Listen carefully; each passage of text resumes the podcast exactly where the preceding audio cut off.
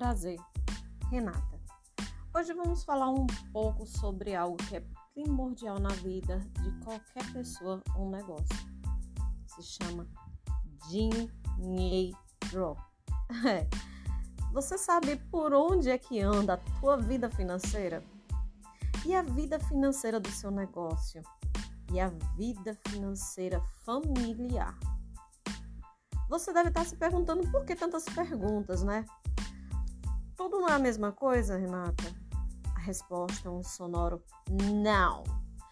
Tudo tem que ser separadinho. O que é seu é seu, o que é da família é da família e o que é do seu negócio é do seu negócio. A maioria das pessoas quebram os seus negócios ou até as finanças familiares por não saber administrar ou por crenças limitantes. Por isso, vou falar um pouco sobre fatos que você tem que aprender e compreender para dar certo na vida financeira. São pontos simples importantes que merecem um verdadeiro tapa na cara para você acordar. Nunca na galáxia é, perca dinheiro. Dinheiro hum, é a mesmo sinônimo de tempo, qualidade de vida e qualidade familiar não entendi. Para você conseguir dinheiro, você tem que investir o seu tempo, você tem que perder o seu tempo com pessoas que você ama, fazendo coisas que você adoraria. Então entenda, dinheiro é algo valioso. Para de ficar dando desconto para todo mundo. Será que você não está entendendo que é a mesma coisa que você está jogando fora do teu trabalho, do teu esforço? Compreenda que dinheiro é algo importante, sim. Entenda isso. Dinheiro nunca é o fim. Pelo contrário, ele é um meio. Através desse meio é que você consegue tudo do bom e do melhor. Através desse meio, desse dinheiro, é onde você investe na educação dos seus filhos, na sua educação, no bem-estar da família, no conforto da sua família, Entenda, isso é algo que você tem que compreender. Dinheiro não é causa, ele é consequência. Não é que é do nada o dinheiro bate. É a consequência do seu trabalho, do seu esforço que faz esse dinheiro chegar na tua mão. Não fique menosprezando o teu trabalho, o teu valor, a tua essência. Cuidado com a ganância, medo e impaciência. Isso são coisas que fazem você cair. Entenda, ganância é algo ruim. Uma pessoa gananciosa é aquela pessoa que poderia vender até a mãe para se dar bem. E vemos e convenhamos, isso é errado, muito errado. O medo e a impaciência fazem você gastar dinheiro é, onde não é necessário. Muitas vezes você deixa de investir em uma coisa que vai te render de verdade por causa disso. Um exemplo é o nosso negócio quantas vezes você deixou de investir em algo que poderia ir mais além porque você teve medo. Você investiu em duas peças para o teu estoque, onde essas duas peças voaram e você por medo não quis investir mais. Lembre que medo não vai pagar conta. Não é errado você ser ambicioso. Ambicioso é algo bom Ambição quer dizer que você quer ser mais, quer ter mais, quer investir mais, quer crescer, quer ser rico, quer ser melhor. Não melhor no sentido de menosprezar ninguém, sim melhor no sentido que você quer melhorar a tua vida. Já no caso ganancioso, não. Uma pessoa ambiciosa, ela vai fazer tudo o possível para poder chegar no lugar que ele vai galgar. Ele vai estudar, vai trabalhar, vai se esforçar para chegar lá. Já um ganancioso não. Ganancioso só quer ele que ganhe. E ele pisa na cabeça de quem estiver na frente só para ele ficar um grau acima. Só que lembre que tudo que sobe desce. E a queda às vezes é horrível. Além disso, gente, pague-se primeiro. Não espere sobrar dinheiro para você investir. Todo o dinheiro que você consegue, você tem que pegar, é, pagar as suas contas e esse dinheiro que sobra você tem que pagar. Você tem que se pagar. Investir em algo que vai trazer mais dinheiro. Tem que investir em algo que faça o seu dinheiro crescer.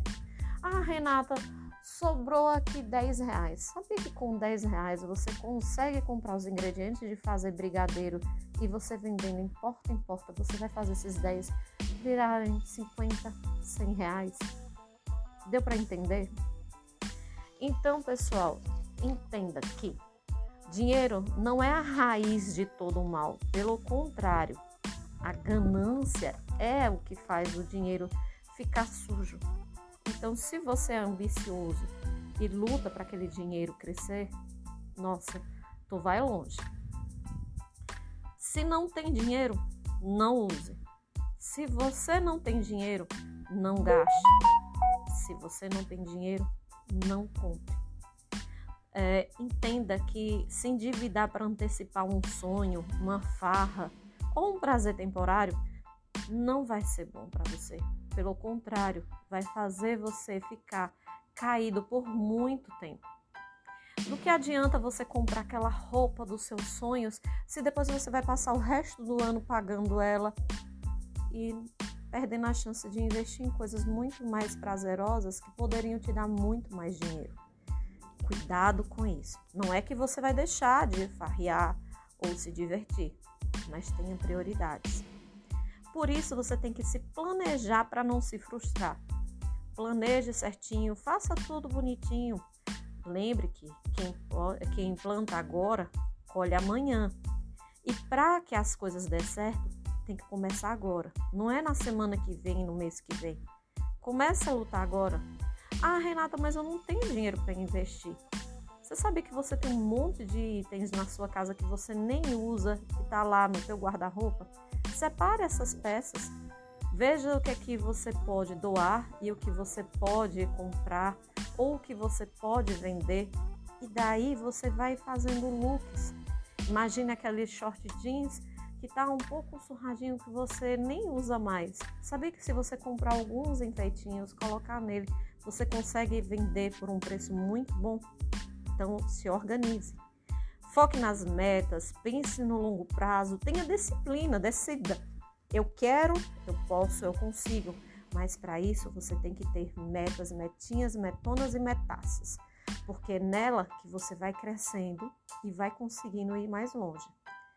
Lembre que é, para você ganhar dinheiro, você tem que entender que não existe uma fórmula mágica, não existe uma bola de cristal. Isso é estudo, é preparar, é se preparar para o futuro. Lembre que economizar num cafezinho não vai fazer nada de ruim para você e nem vai te deixar rico. Isso se chama economias burras. Analise o que realmente está consumindo seu dinheiro e seu tempo. Lembre que você precisa comprar ativos e diminuir os passivos. Renata, não entendi esse linguajar. Ativo é tudo que você remete a dinheiro. Passivo é tudo que faz gastar seu dinheiro. Um exemplo de algo que pode ser ativo e passivo dependendo da forma que você usa. Por exemplo, se eu compro um celular novo para brincar ou para ficar falando da vida dos outros, isso é um passivo. Mas se eu compro um celular novo para poder ter mais imagens, para ter mais é, aplicativos, para poder divulgar a minha marca, para poder vender mais, eu vou fazer dinheiro com esse celular. Então, é um dinheiro que você está investindo para crescer mais, mais e mais. Então, entenda: passivos é algo que você perde o seu tempo e seu dinheiro. Ativos é aquilo que faz o seu dinheiro crescer e o seu tempo render, certo? Lembre uma coisa: cuidado com felicidades temporárias. O que você acha que é lindo, maravilhoso, tipo aquele churrasquinho com os amigos, às vezes te dá um prejuízo para a vida toda. Cuidado com o ciclo também dos ratos, a corrida dos ratos. Para quem não conhece, a história básica, vou fazer um resuminho da corrida dos ratos é simplesmente você trabalha para ganhar dinheiro, para poder pagar conta, até ficar sem dinheiro. Então você trabalha de novo para ganhar dinheiro, para pagar contas até ficar sem dinheiro. Quer dizer, é um ciclo sem fim. Por isso que você tem que trabalhar para ganhar dinheiro, para pagar as contas e investir esse dinheiro para que esse dinheiro trabalhe para você e você consiga ganhar mais dinheiro e ter mais sossego para pagar as contas. Deu para entender que é mais inteligente? Por tudo isso que eu falei nessas dicas que eu te dei, eu te dou uma dica muito importante. Faça uma lista de prioridades. Sabe por quê? Porque isso é você saber gastar com sabedoria.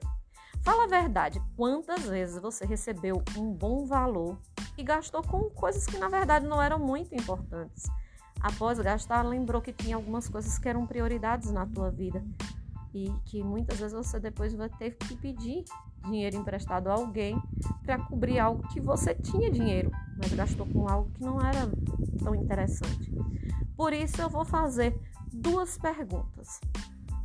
Você tem reserva de emergência?